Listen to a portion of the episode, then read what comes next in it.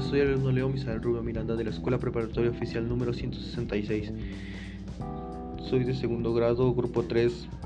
Hoy les voy a hablar de cómo fueron proclamadas las siete leyes de 1836.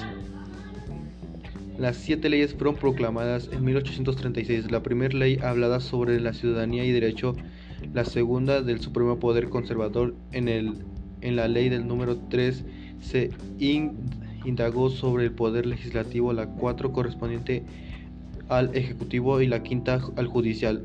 Las dos últimas se refirieron al gobierno de las provincias y los departamentos al final de las, de las maneras de reforma.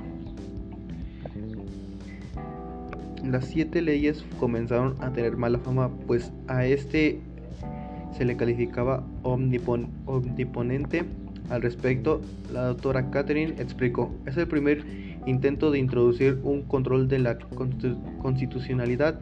También tenía la capacidad de revocar actos judiciales y sentencias o actos del Poder Ejecutivo como, como nombramientos por nepotismo o compadrazgos. Después de reunir documentos, examinar las constituciones anteriores y posteriores a la de 1836, explorar la historia constitucional francesa, así como ver otros ejemplos en América Latina, la doctora Catherine Andrews propone en su artículo las siete leyes, influenciadas por bases orgánicas. El constitucionalismo conservador posterior y liberal. El legado de las siete leyes una revelación de las aportaciones de la Constitución centralista a la historia constitucional mexicana, publicada en la Historia Mexicana.